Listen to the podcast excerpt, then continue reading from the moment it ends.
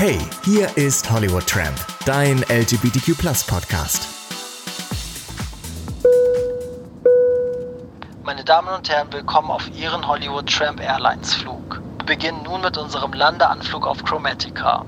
Ihre Chromatica CDs müssen jetzt wieder sicher verstaut sein, ohne einen Gang oder Notausgang zu blockieren. Laptops müssen abgeschaltet im Handgepäck verstaut sein. Leichtere Geräte wie Mobiltelefone oder Tablets dürfen Sie weiterhin in der Hand halten, um diesen Podcast zu hören. Bitte vergewissern Sie sich, dass Ihr Sitzgurt geschlossen ist. Damit seid ihr mitten in der äh, aktuellen Folge von meinem Podcast ähm, zum Lady Gaga naja, Special. Wir hatten ja schon mal ein Lady Gaga Special, das war, glaube ich, die zweite Folge. Ähm, aber heute würde ich es gar nicht Special nennen, sondern es passt einfach, denn vor zwei Tagen ist das neue Album erschienen und ähm, ich habe die magischen Worte noch nicht gesagt. Ich bin Barry und herzlich willkommen zu Hollywood Tramp Podcast, dein LGBTQ Plus Podcast. Und ähm, bevor ich meinen Gast begrüße, mit dem ich gleich ausführlich über das neue Lady Gaga Album sprechen werde, muss ich noch mal einmal auf die letzte Folge eingehen. Die äh, vorherige Folge, da ging es ja um sexuelle Übergriffe bei schwulen Männern und äh, da kam enorm viel Resonanz. Da wollte ich mich einmal für bedanken. Es wurde sehr viel diskutiert, überwiegend positiv ähm, und ganz viele Leute haben geschrieben, dass der Fall von Alex so schön ist, weil der halt eben nicht schwarz und weiß ist, sondern irgendwie so in der Mitte und man denkt wirklich mit und ganz viele haben auch geschrieben, der Fall macht es so realistisch, dass einem, dass man selber sich in einer Situation befindet, die sich aber im Nachhinein erst als Vergewaltigung äh, herausstellt, ohne es in dem Moment selber so wirklich zu realisieren. Ähm, und noch mal eine Sache zu dem O-Ton. Es gab ja noch einen weiteren Gast, der per O-Ton äh, praktisch abgespielt wurde. Und da habe ich ja im Vorfeld gesagt, dass der anonym bleiben will. Das lag aber daran, dass ich in, zu dem Zeitpunkt auch nicht wusste, ob er nicht wirklich im letzten Moment darauf bestehen wird, seinen Namen, Herkunft und Alter ähm, wegzuschneiden. War aber dann nicht so. Deswegen, ich habe da jetzt niemanden irgendwie äh, geoutet oder so, sondern das war dann einfach blöd formuliert. So, und jetzt können wir aber zur heutigen Folge kommen. Und gegenüber von mir sitzt Pierre Daly. Hi, my name is Pierre Daly and welcome to Chromatica. Sagst du Chromatica oder sagt man Chromatica? Ich sag Chromatica. Okay, also du, du hörst ein anderes Album als das, wir heute sprechen. so, Pierre kennt ja Pierre, du bist ganz schön oft zu Gast. Äh, bald wird das hier der Hollywood Tramp Pierre Daily Podcast, aber ähm, meine Hörer mögen dich ja auch. Also Hauptsache kompetente Gäste und die können dann auch gerne mehrfach kommen. Und heute habe ich dir sogar schöne Getränke angeboten. Ja, da freue ich mich. Vielen Dank. Ja, bevor wir anfangen, ähm, die, die, ja, wie immer die Frage, was hast du zuletzt gehört? Ja, ich verstehe die Frage nicht. Also ich habe natürlich zuletzt Lady Gaga das komplette Chromatica-Album gehört und ähm, ja, ich, ich liebe es. Ich auch. Ich habe es äh, ja, nicht nur gehört, ich habe ja auch diesen Mix gemacht und dann hört man das wirklich, äh, hört und analysiert man das zu Tode und äh, habe dann ja auch gleich eine Review darüber geschrieben. Aber heute, äh, ja, wir werden jetzt das Album nicht Song für Song zerrupfen, aber wir werden mal über die allgemeine Situation rund um das Album sprechen und ähm, natürlich trotzdem auch über, über äh, den Inhalt. Ähm, bevor wir jetzt zum, zum Album selber kommen, ne, wie es sich anhört, das Album wurde ja verschoben, das sollte ja irgendwann, ich glaube, 10. oder so April erscheinen, wurde ja dann verschoben, als es hieß, es wird verschoben, habe ich noch gedacht, oh Gott, die kommt erst irgendwann im Herbst damit, war dann überrascht, dass es doch äh, dann Ende Mai wurde. Ähm, wie findest du denn diese ganze Release-Taktik? Meinst du, das war schlau, jetzt innerhalb äh, der ganzen Corona-Krise das Album doch rauszuhauen? Grundsätzlich glaube ich schon, dass das gut war, weil es war von Anfang an ja auch der Plan von Lady Gaga. Also das war ja mehr so ihr Management, die das, glaube ich, noch weiter in den Herbst irgendwie rausschieben wollten. Mhm. Und ich finde es deswegen auch taktisch klug, weil jetzt im Moment ja gar keine anderen Künstler irgendwie am Start sind, weil ich glaube, alle warten irgendwie bis zum Herbst, mhm. damit sie es nachher richtig promoten können. Und das Einzige, was jetzt vor kurzem ja irgendwie mal released wurde, war Dua Lipa. Ja.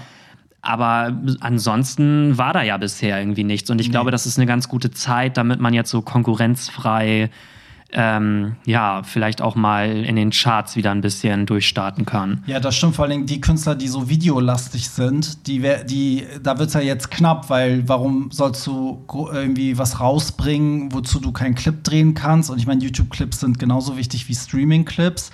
Ähm, ich finde, ein gutes Beispiel war auch diese, der, der, Song mit Ariana Grande und Justin Bieber. Ich finde, der ist total untergegangen, weil aber auch dieses Video so absolut scheiße war. Ne? Es war ja so ein Zusammenschnitt aus ähm, Handyvideos irgendwie, ähm, auch wenn die extra dafür gedreht wurden. Von daher, ja, ich sehe das auch so. Ich glaube, sie hat, äh, es wäre falsch gewesen, das aufzuschieben. Ähm, einfach aus dem Grund, weil jetzt gerade einfach nicht so viel passiert und äh, witzigerweise passt es ja auch genau jetzt. Also dieses ganze Chromatica-Konzept, irgendwie man hat das Gefühl, es ist von einem anderen Stern, es hat so, so ein Fernweh-Ding. Also man hat das Gefühl, man bricht mal aus aus dieser, aus diesem Planeten, wo gerade dieser Virus herrscht und begibt sich irgendwie auf eine, auf eine Reise, oder? Oder du jetzt das Gefühl, so, nee, also ja, doch. Also ich finde, dadurch, dass sie ja alles so ein bisschen galaktisch auch gestaltet hat, versucht sie einen ja schon in eine andere Welt äh, einzuführen. Und ähm, ich fühle es auf jeden Fall. Also gerade jetzt auch durch das letzte Musikvideo von Rain on Me, mhm. finde ich, hat sie das nochmal so richtig schön verkörpert auch, ja. was mir bei Stupid Love in dem Musikvideo aber total gefehlt hat. Also ja. da war das so, gewollt, aber nicht gekonnt. Also mhm. in so einer Wüste irgendwie so ein bisschen rumspringen mit ein paar Tänzern. Ach, ich fand's geil.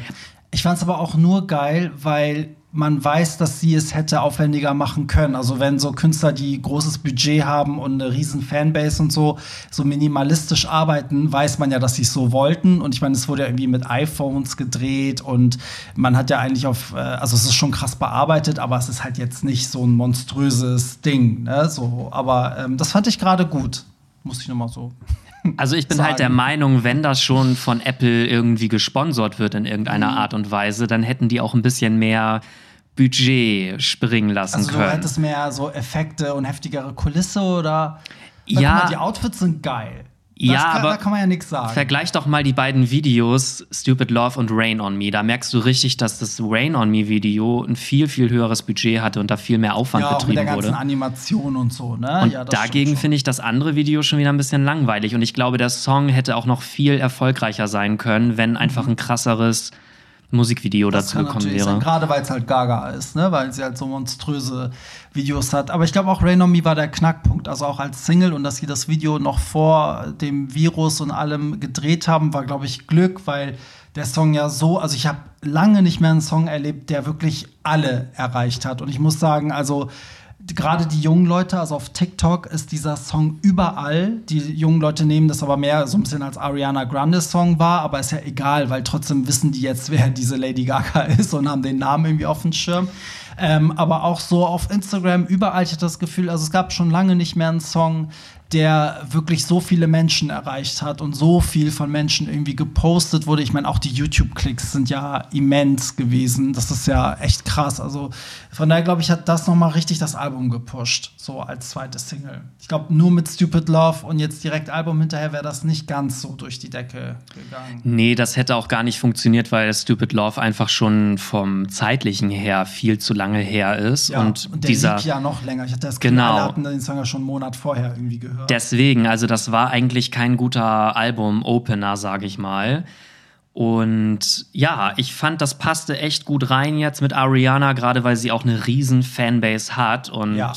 durch diese beiden, das, diese Little Monsters und die Arianators oder wie sich die nennen. Stimmt, wie heißen die denn eigentlich? Ich glaube, Arianata oder Echt? so? Ich glaube ja. Also da steckt halt schon Power dahinter und das, das hat man halt auch gesehen an den ja. Streaming-Zahlen. Voll, ja, gerade weil auch Ariana ja diese ganz jungen Leute noch mit heranholt, ne? Also wirklich diese TikTok-Generation irgendwie, die ja wirklich irgendwie, weiß nicht, wie alt sind ihre Fans. Ich war auf einem Konzert von ihr ähm, und das war das lauteste Konzert, auf dem ich jemals war, weil die alle gefühlt äh, Durchschnittsalter 14 aber es war geil, weil das hatte eine ganz krasse Energie, dadurch, dass die alle jung waren und das Gefühl, jeder Zweite war noch nie im Leben auf einem Konzert. Das ist das erste Mal. Es war schon krass. Bevor ähm, wir jetzt wirklich zu den einzelnen Songs oder zu, ne, wie sich die Platte anhört, lass doch mal kurz über Gaga in den letzten Jahren reden, weil ich finde, das ist auch noch mal so ein Knackpunkt in Bezug auf äh, Chromatica und wo man das Album so einstufen soll. Sagen wir mal, fangen wir an bei Joanne so, was das letzte Album war, war das ein Album, was, wovon du enttäuscht warst oder war das ein Album, was du geil fandst? Mm, ja, weder noch. Also. Ich kenne das gar nicht. Joanne Who?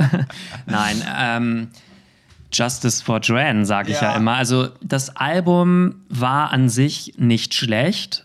Es war aber halt einfach kein Dance-Album. Mhm. Also das war so ein bisschen Country angehaucht, so ein bisschen Western irgendwie. Ja. Und ich persönlich fand es gut. Ich habe auch Perfect Illusion total gefeiert, mhm. aber es war halt kein mega Chart-Erfolg und es hat jetzt auch die breite Masse nicht erreicht. Aber ich glaube, sie hat das für sich persönlich einfach gebraucht, dieses mhm. Album zu machen und deswegen supporte ich sie da auch, weil ich das irgendwie ich gönne ihr das. Sie hat sich die Zeit genommen, die sie brauchte und jetzt ist sie halt wieder voll da. Ja, ich finde auch, es ist ein schönes Album. Es hat zu dem Zeitpunkt einfach genervt, dass man wusste, okay, das ist jetzt das, womit wir uns die nächsten Jahre rumschlagen müssen, bis irgendwas Neues kommt. Und man will ja von ihr wirklich doch so die tanzbaren Sachen haben. Und das war dann so ein bisschen enttäuschend, aber schlecht finde ich auch überhaupt nicht. Also man redet ja immer von einem Flop, aber ich finde, dass sehr viele Songs da auch total gewachsen sind und irgendwie so im Nachhinein auch voll, voll geile Songs sind. Dann kam ja tatsächlich noch ähm, Star is Born. Das war ja was, was ich so gar nicht auf dem Schirm hatte, dass das kommt. Also ich wusste, dass sie das filmt, aber es, es hätte ja kein Mensch gedacht, dass das Ding so groß wird. Und eigentlich, finde ich, hat sie da das, was sie mit Joanne, glaube ich, den Leuten verklickern wollte, nämlich, dass sie halt keine Kunstfigur mehr ist, sondern halt wirklich irgendwie eine Musikerin und so, hat sie ja mit Star is Born eigentlich so automatisch einfach geschafft. Ne? So, ähm, plus Soundtrack ist ja auch mega durch die Decke gegangen von daher ist, ist jetzt natürlich die Frage, wenn wir jetzt zu Chromatica kommen, ist das jetzt also eine Erlösung, dass sie wieder eine Dance-Platte gemacht hat? Oder ist es jetzt so rückschrittlich? Weil man könnte ja sagen, okay, vielleicht hat auch, vielleicht hat sie das Gefühl, oh, Joanne hat nicht funktioniert, jetzt mache ich wieder auf Nummer sicher. Das kommt darauf an, aus welchem Blickwinkel man das betrachtet. Ich glaube, für die Fanbase ist das auf jeden Fall ein gewaltiger Schritt nach vorne. Mhm weil ich immer mal wieder gemerkt habe, dass die Leute sich immer nur beschwert haben über Joanne, über A Star's Born, weil das halt alles eher so balladenlastig und mhm. ruhiger war. Und ich glaube, die Fans hatten jetzt echt mal wieder Bock zu irgendwelchen Tracks, die im Club laufen. Ich denke aber, dass für die breite Masse, die sie durch Joanne und A Star is Born und Cheek to Cheek, das waren ja mhm. alles so klassische Alben gewonnen hat, ja. für die ist das, glaube ich, eher wieder ein Schritt zurück, weil die ja gerade so diese erwachsene Lady Gaga kennengelernt haben mhm. und Jetzt denken die sich bestimmt so, wow, jetzt verkleidet die sich wieder, jetzt macht sie wieder einen auf, als wäre sie Anfang 20. Ja, stimmt. Die Älteren denken wahrscheinlich so und die ganzen Gays denken so, oh Gott, endlich. Also ich muss sagen, mir ging es wirklich so. Ne? Also ich habe echt, echt allein die Haarfarbe jetzt zu dem Album habe ich gedacht, Gott sei Dank. Also hätte sie diesen beschissenen Joanne pinken Hut aufgesetzt, ne? Ich hätte ihr eine geknallt. Also ich war froh, dass sie irgendwie schon wieder so, so, so einen Look hatte wie von einem anderen Stern. Ähm, und dass es auch schon wieder so Anzeichen gab, dass es auf jeden Fall in die Richtung geht, allein anhand der Produzenten, die sie da ja genannt hatte und so. Also es hätte mich total gewundert, wenn das jetzt irgendwie doch eine andere Platte geworden wäre. Lass uns doch mal über die Platte jetzt reden. Finally. Finally. Ähm, ich muss sagen, also beim ersten Hören, ne, das, ich finde, da gibt es so ganz viele Aspekte. Also erstens ist es Lady Gaga, zweitens hat sie einfach selber mit äh, Fame, Fame Monster, Born This Way und selbst Art Pop, finde ich, hat sie so krass den Sound geprägt und irgendwie auch was für damals Neues gemacht. Ähm, und da wirkt dieses Album beim ersten Hören so ein bisschen ähm, ja einfach, also so als hätte man vielleicht sogar was schnell, schnell, schnell gemacht, weil es einfach so einfach ist. Die Texte sind viel einfacher, die Musikstrukturen sind halt typische Pop-Song-Strukturen ähm, und auch die Beats sind jetzt nichts, was man noch nie gehört hat irgendwie, was ja bei Gaga oft aber doch der Fall war. Aber wenn man dann sich länger damit beschäftigt und das ist mir dann heute aufgefallen, ich habe es ja irgendwie einen Tag vorher schon gehört, so wie anscheinend alle, irgendwie ist es ja doch einen Tag vorher geleakt ähm, und habe da dann die ganze, äh, den ganzen Tag noch gehabt. Und heute ist mir dann irgendwann, als ich auch den Artikel geschrieben habe, aufgefallen, dass das so, ich habe das Gefühl, sie hat sich jetzt so zurückgelehnt und entspannt ein Album gemacht. Also sie musste jetzt niemandem mehr was beweisen. Also sie musste jetzt nicht zeigen, dass sie die crazysten Sounds drauf hat, dass sie die heftigste Stimme hat oder die krassesten lyrischen Dinger raus hat, sondern das wirkt so wie also sie war ja immer so angestrengt. Ne? Sie wollte ja immer sich selber was beweisen, den Leuten was beweisen. Sie musste immer ihre mega Erfolge toppen. So. Und jetzt habe ich das Gefühl, jetzt ist so Scheiß drauf. Jetzt mache ich, worauf ich Bock habe. Und das kann natürlich irgendwie auch so wirken, als wäre es jetzt nicht so komplett durchdacht. Aber ich glaube, es ist so eine, so eine Freiheit, die sich total, für mich total erfrischend anhört. So. Ja, das sehe ich auch so. Ähm, man hat jetzt nicht das Gefühl, als wenn sie versucht wieder verkrampft eine neue Richtung einzuschlagen. Mhm. Und ich glaube, sie hat sich auch echt gedacht, nach den ganzen Jahren, jetzt gibst du den Schwulen endlich mal das, was sie seit Jahren fordern und wonach sie schreien. und ich finde auch von der Produktion an sich klingt es schon eher so, als hätte man sich nicht so viel Zeit damit gelassen, weil es halt doch relativ einfach produziert ist. Mhm. Aber ich glaube, sie wollte einfach den Geist der Zeit irgendwie treffen. Sie wollte sich, glaube ich, dem anpassen, was jetzt gerade so Mainstream ist. Ja. Also man ja. hat jetzt nicht das Gefühl, als wenn sie damit irgendwie eine neue Musikrichtung vorgibt. Man weiß ja auch, also da sitzen ja, da sitzt ja nicht nur Lady Gaga, da sitzen ja massig Leute, so die irgendwie ja mega viel Geld damit verdienen, dass sie gute Arbeit in dem Bereich machen. Und ich glaube, dass man nicht was Komplizierteres macht, weil man es nicht kann, sondern weil wahrscheinlich die, die ganzen Künstler oder sie als Künstlerin auch sagen, ich möchte das so haben. Also ich möchte die Beats oder ich möchte die, die Strukturen der Songs wirklich so typisch Pop haben.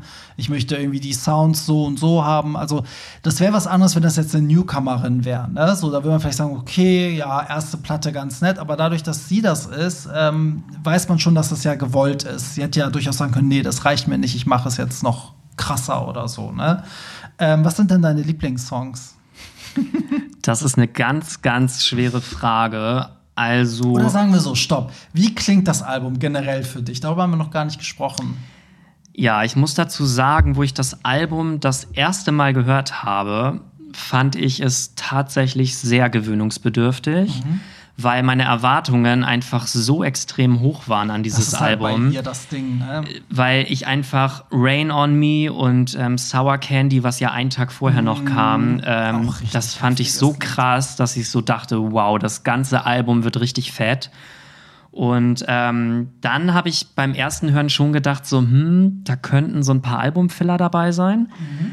Aber beim zweiten Hören also ich habe da ein paar Stunden dazwischen Zeit gelassen, ähm, habe ich die Songs dann aus einer ganz anderen Sicht irgendwie betrachtet und fand es dann eigentlich auch schon wesentlich wieder besser. Ja. Und jetzt, wo ich schon rauf und runter gehört habe, muss ich sagen, für mich wirklich ein Top-Album, so wie ich mir das gewünscht habe.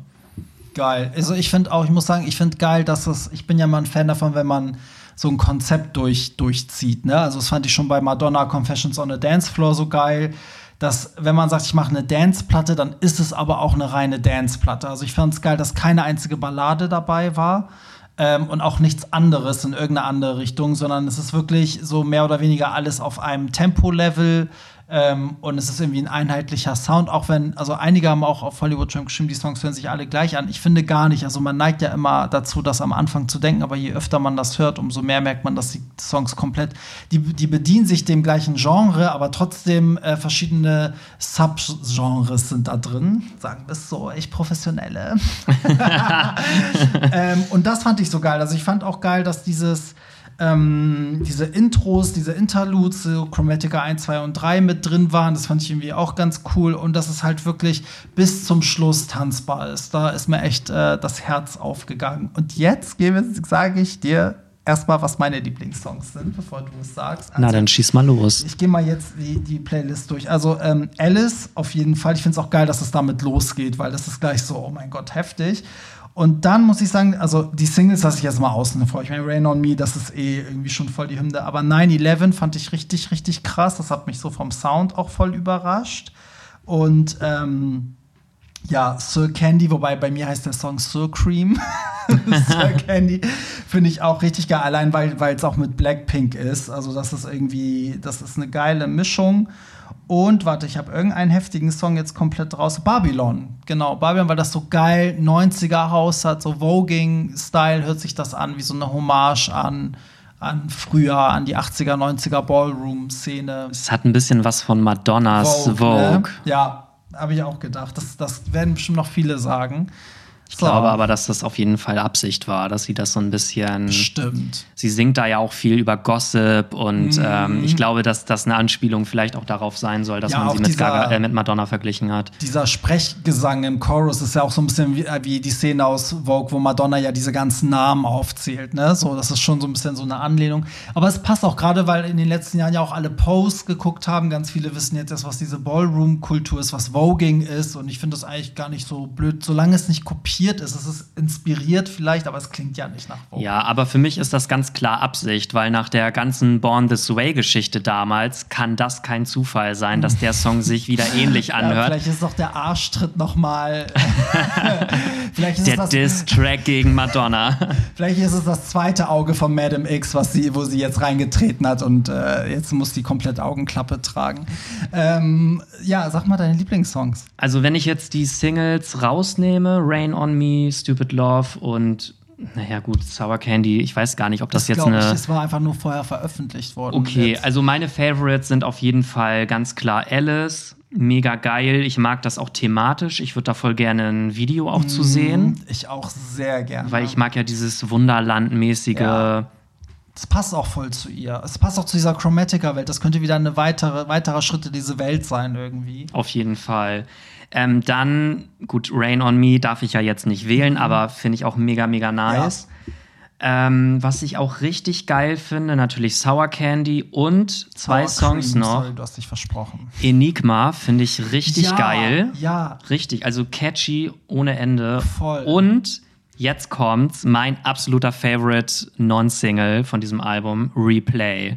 Ich liebe dieses, diesen Sound, diesen, dass das so das klingt so verrückt und irgendwie so, so anders. Und ich liebe diesen Song. Der ja, ist so der geil. Ist richtig, richtig gut, finde ich auch.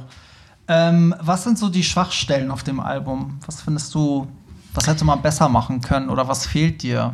Also ich muss es leider sagen, leider wirklich sehr, sehr schade, Free Woman, mhm. weil zu diesem Song kam ja vorher eine Demo-Version raus, die geleakt ah, ist.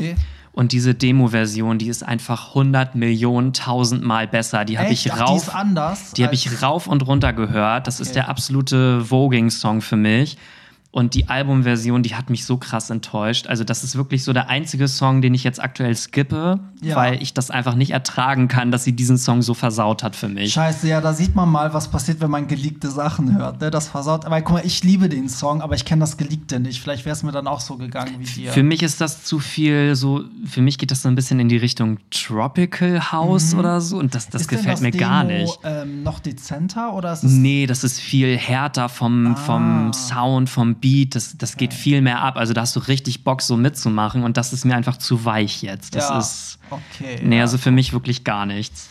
Ähm, ich finde, also ich finde eine Schwäche, was man hätte besser machen können, das ist keine Schwäche, aber was man hätte geiler machen können, also da werden mir, glaube ich, alle zustimmen, die, die dieses Confessions on a Dance Floor Album von Madonna kennen es wäre geil gewesen, die Lieder zu überblenden, wenn die so ein bisschen ineinander übergehen würden. Das hat Madonna damals richtig geil gemacht auf der Platte.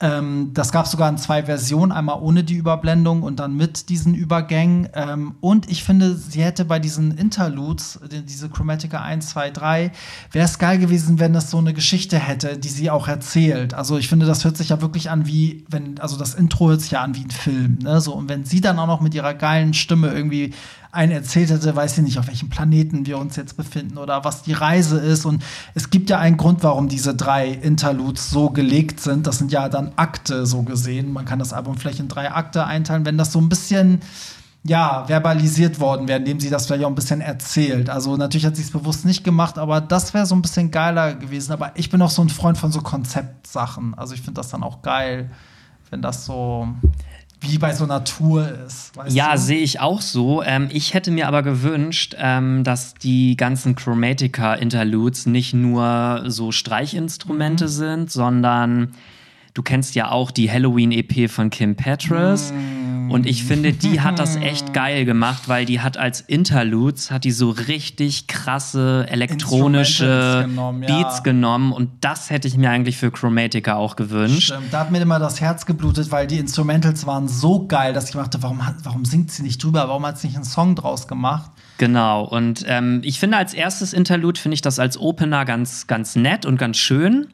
Aber danach hätte ich mir echt so elektronische, krasse Beats gewünscht, die richtig reinhauen. Mhm. Ich finde, die bremsen das Album zwischendurch immer mal so ein bisschen ich aus. Find, es gibt einen Moment, wo das richtig krass passiert. Das ist nämlich der Übergang von äh, dem Chromatica 2 zu, sag mal, welcher Song kommt danach? 9-11. Ja, das hat einen Übergang so. Und das, da geht wirklich dieser Streicher und dieses, dieses ganze Ding über in den ersten Ton von dem Song. Und das ist so ein Moment, wo ich denke, oh Gott, da dachte ich so, ja geht's jetzt so weiter? Aber nein, es ging dann leider nicht äh, so weiter. Aber das ist das, was ich meine. Also für alle, die vielleicht äh, eine Idee davon bekommen wollen. Glaubst du denn, dass ähm, es Chromatica in die Clubs schaffen wird? Das ist jetzt ein Wunderpunkt natürlich bei mir, weil mir als DJ und Veranstalter bei dem Thema ist immer kurz vorm Zusammenbruch. Aber sagen wir mal so, wenn wir, wenn es total gut läuft, ne, das ist ja meine Meinung, dann werden wir erst in den Clubs sein, wenn ein Impfstoff da ist. Und wenn wir Glück haben, ist das Anfang nächsten Jahres. Ich glaube tatsächlich, dass das vorher irgendwie nichts wird.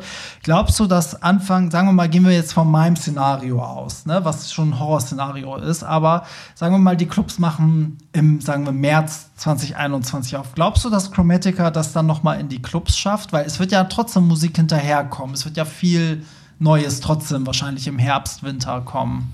Ich denke schon, weil Lady Gaga ist ja mittlerweile so eine große Künstlerin, dass auf diesen ganz normalen Pop-Partys, da läuft ja sowieso in der Regel immer Lady Gaga, Madonna, Ariana, Rihanna. Beyoncé.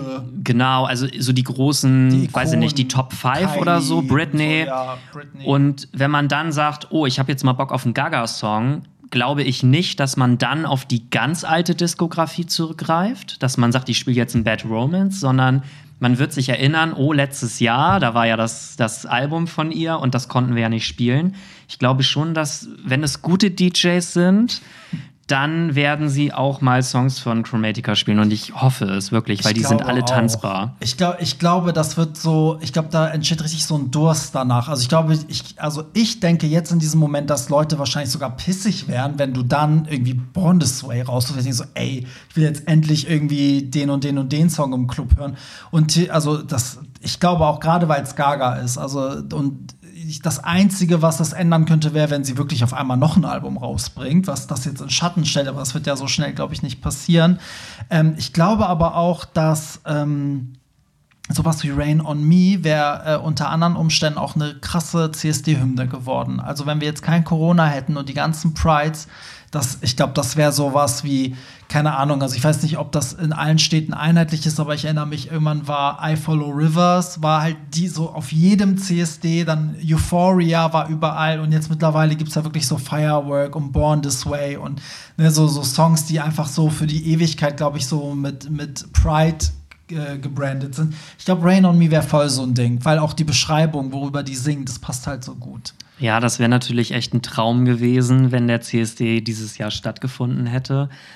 Aber ich denke dennoch, dass alle Alben, alle Dance-Alben, die dieses Jahr rauskommen, ähm, dass die trotzdem nächstes Jahr alle noch gespielt werden, weil die DJs müssten ja eigentlich jetzt die Musik, die kommt, irgendwie im Hinterkopf behalten oder trotzdem. Ey, ich habe auch das Gefühl, wenn ich irgendwann wieder äh, hinter den Turntables stehe, ne, also vor Leuten, ich habe das Gefühl, die werden eine ganz andere Person da vorfinden, weil es einfach komplett neues Set sein wird. Also es wird komplett alles neu irgendwie sein. Also natürlich auch gepaart mit alten Songs, aber es wird auch ein komplett neues Gefühl sein für die Gäste, weil sie einfach ewig nicht feiern waren. Und, ähm, und die DJs werden wahrscheinlich ganz viel spielen, was halt noch nie auf in irgendeinem Club gespielt wird. Man darf ja auch nicht vergessen, dass richtig viele Produzenten ja auch Songs im Club testen. Ne, so ganz oft werden ja Sachen von irgendwelchen DJs ja auch irgendwie gespielt vor Leuten. Das passiert ja jetzt alles nicht. Also ich kann mir nicht vorstellen, dass, also ganz viele Leute können darauf jetzt gerade gar nicht zurückgreifen, um zu gucken, wie, re wie reagieren denn die Leute jetzt, wenn ich irgendwie den Beat von dem und dem Song spiele. Aber ja, oh Gott, ja, mein Herz blutet. Aber, aber solltest du vergessen, Chromatica-Tracks zu spielen im nächsten nicht. Jahr, werde ich dich auf jeden Fall darauf ansprechen. Im Leben. Ich glaube, ich bin auch einer der wenigen, der immer noch Art-Pop-Sachen gespielt hat. Und die Leute haben es gefeiert, weil das ist ja so ein Album, das ist ja ganz schnell unterm Radar irgendwie durchgeflossen. Und wenn man dann mit so ähm, Donatella oder so kommt, Swine. genau, dann sind die, die Leute gehen ab, weil die dann denken, ach ja, da war ja mehr als Applaus. Stimmt, da waren ja ein paar geile Sachen. Do what so. you want, da sind ja einige. Fashion, bei Fashion, ja. die Leute werden immer so emotional, das ist so ein schöner Song. Ähm, ja, also. Was wollte ich dich jetzt noch fragen? Genau. Wie könnte es denn jetzt mit Gaga weitergehen? Äh, was glaubst du, was wird die nächste Single?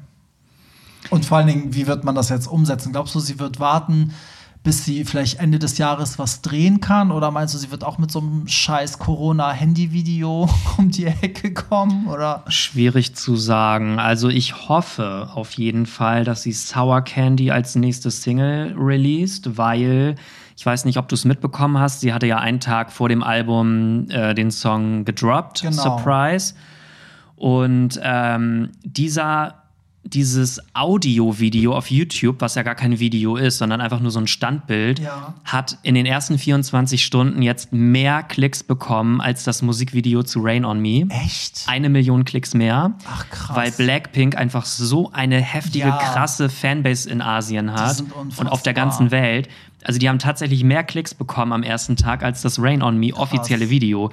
Und jetzt Krass. stell dir mal vor, die machen zu dem Song ein offizielles Video. Ja. Das würde sowas von durch die Decke gehen. Das und das wäre Für- taktisch zumindest sehr klug. Für alle, die Blackpink nicht kennen, das ist ja eine K-Pop-Band ähm, aus fünf Mädels. Sind das vier oder Vier. fünf? Vier Mädels, genau. Gut, da, da ist schon wieder Corona-Problem. Mit Lady Gaga 5. Also, aber das Ding ist, diese ganzen, also die, technisch muss das ja irgendwie machbar sein. Man kann ja heutzutage Songs aufnehmen, ohne im gleichen Studio zu sein. Und vielleicht kann man auch irgendwie in derselben Szenerie Video irgendwie das realisieren. Vielleicht wird es auch irgendwann die Möglichkeit geben, dass zumindest bestimmte Länder alles so lockern, dass sie aus irgendwelchen Gründen dann auch dahin fliegen kann und da dann doch unter anderen Voraussetzungen drehen kann. Es gibt ja auch nicht. Gerüchte, dass das Video schon angefangen wurde, aber dass Ah, sie es halt nicht okay. geschafft haben, das zu Ende zu drehen. Ja. Aber wenn man das so zusammenschneidet, wie du meintest, könnte das halt auch schnell irgendwie so ein Fail werden, wie damals. Erinnerst du dich an das äh, Musikvideo zu Bitch I'm Madonna? Ja. Wo Nicki Minaj da über so einen Fernseher irgendwie reingeschnitten ja, und wurde. am Ende war dann irgendwie Katy Perry und ich glaube Kanye West und Miley Cyrus wurden einfach so eingeblendet, Beyoncé glaube ich auch. Genau, und das sah So. halt echt billig aus. Und da hat man sich so gedacht, dann hätte man sich das auch sparen können. Ja, das stimmt. Ich bin ja eh auch kein Fan von, wenn dann die vierte oder fünfte Single dann so ein Tour-Video-Zusammenschnitt ist. Das habe ich auch immer total gas. Und ich finde gerade, weil das jetzt alles auf diesem, wie so eine Art Planet Chromatica spielt, also trotzdem passen ja Stupid Love und Rain on Me vom Video irgendwie in die gleiche Szenerie, alleine auf diese, da so auf die, ich rede schon wieder scheiße, allein darauf basierend, dass das ja auch diese Squads sind, ne, die da auch so Team Ariana, Team Gaga und das spiegelt sich ja auch alles in, in Stupid Love Video wieder. Da wäre es jetzt blöd, das nicht einzuhalten. Ich wäre sogar dafür, dass sie dann lieber warten soll und dann Ende des Jahres weiter Singles als Video rausbringt und dann man kann ja immer noch so ein Re-Release machen. Also hau da noch ein paar B-Seiten drauf und noch ein paar Remixe und dann machst du so ein Re-Release, kann man ja auch machen. Vielleicht werden das sogar einige Künstler machen, weil ich finde auch, äh, das habe ich vorhin total vergessen zu erwähnen, ähm, Dua Lipa ist ja die einzige, die jetzt auch so ein Dance-Album gemacht hat. Übrigens ein bisschen raffinierter als Gaga, weil sie sich mehr getraut hat. Sie hat halt mehr neue Sounds ausprobiert.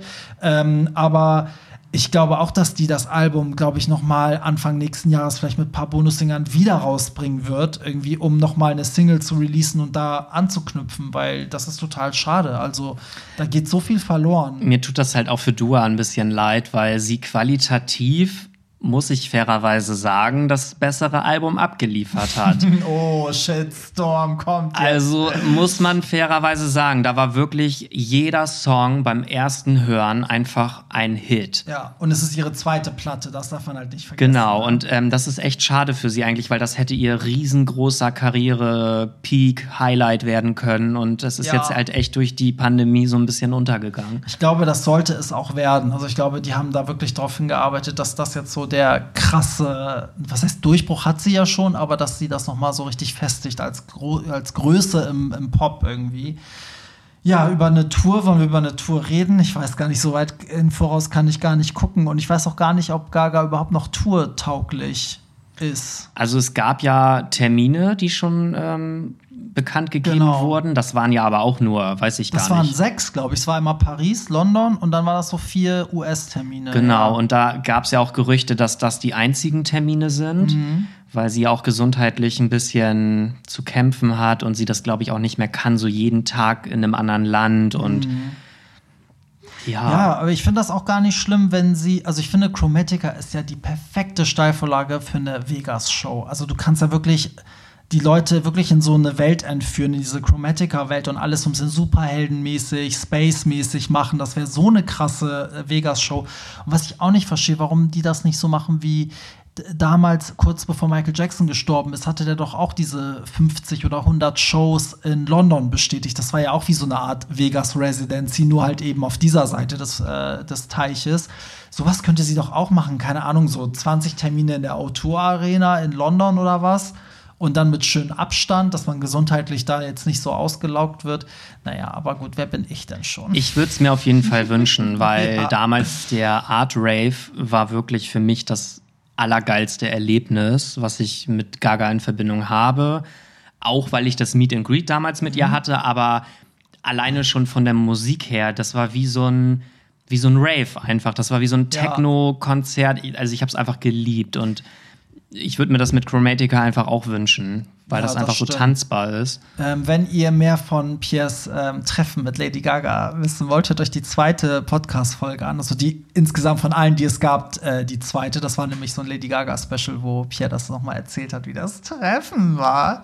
Und wie Lady Gaga ihm halt ihre Nummer gegeben hat und äh, einen Haustürschlüssel und. Ja, wir sind jetzt auch Best Friends. Also ja, immer wenn sie mal oh, in. Sie ruft gerade an. Oh ja, äh, hallo, so, Gaga? Leute, da, damit äh, sind wir auch schon am Ende. Also äh, wir halten fest, es ist ein grandioses Album. Man muss nur erstmal reinkommen, weil es für Lady Gaga erstmal ein bisschen einfach wird, aber wenn man dahinter steigt, checkt man, dass das doch, dass die Texte auch tiefsinnig sind, ähm, dass sie über sehr viele Schwächen von sich singt und dass das doch mehr als nur so Dancefloor-Geplänkel ist. An dieser Stelle möchte ich auch noch mal darauf hinweisen, dass ähm, es ja von mir den äh, Mix zum Album gibt. was für ein Zufall. Ja, ich habe die ganzen Songs äh, ineinander gemixt, so 25 Minuten. Chromatica in the Mix, da kann man schön zu abtanzen, Sport machen. Was kann man noch machen, Pierre? Laufen gehen. Einkaufen. Sich spülen und so. Ne? genau, also eigentlich kann man das Album über, äh, den Mix überall hören. Richtig, den findet ihr auf Soundcloud, Hollywood Tramp. Und ähm, ich möchte auch noch mal darauf hinweisen, dass am 6.6. Ähm, auch der nächste Livestream stattfindet. Diesmal um 22 Uhr auf Hollywood Tramp YouTube-Channel, wird aber auch auf Instagram gepostet, Hollywood Tramp, und auf Facebook Hollywood Tramp Mac. Und damit sind wir auch schon am Ende. Und mein Gast Gast Pierre, wenn ihr ihn so ein bisschen Pickdicks oder süße Küsschen oder Smileys schicken wollt, an Pierre Daily auf Instagram. Ähm, ja, und schickt uns gerne Feedback. Also, ähm, ihr könnt auch auf Hollywood Tramp auf Facebook gucken, auf den Artikel vom Freitag, als das Album erschienen ist. Da war die Resonanz, Pierre, wirklich überwiegend positiv. Also, die meisten haben geschrieben, wow, einige haben geschrieben, das beste Album. Äh, einige haben geschrieben, dass äh, die hätten nie gedacht, dass es nochmal so gut wird wie Born This Way. Also, da wird sie mit Lob überschüttet. Schade, dass sie kein Deutsch kann. Schade, ja. ja. So, in diesem Sinne wünsche ich euch noch einen schönen Sonntag und wir hören uns nächste Woche und da sage ich einfach mal Bye. Bye. Das war's. Nicht traurig sein. Mehr Hollywood Tramp findest du im Netz unter hollywoodtramp.de und bei Instagram at hollywoodtramp.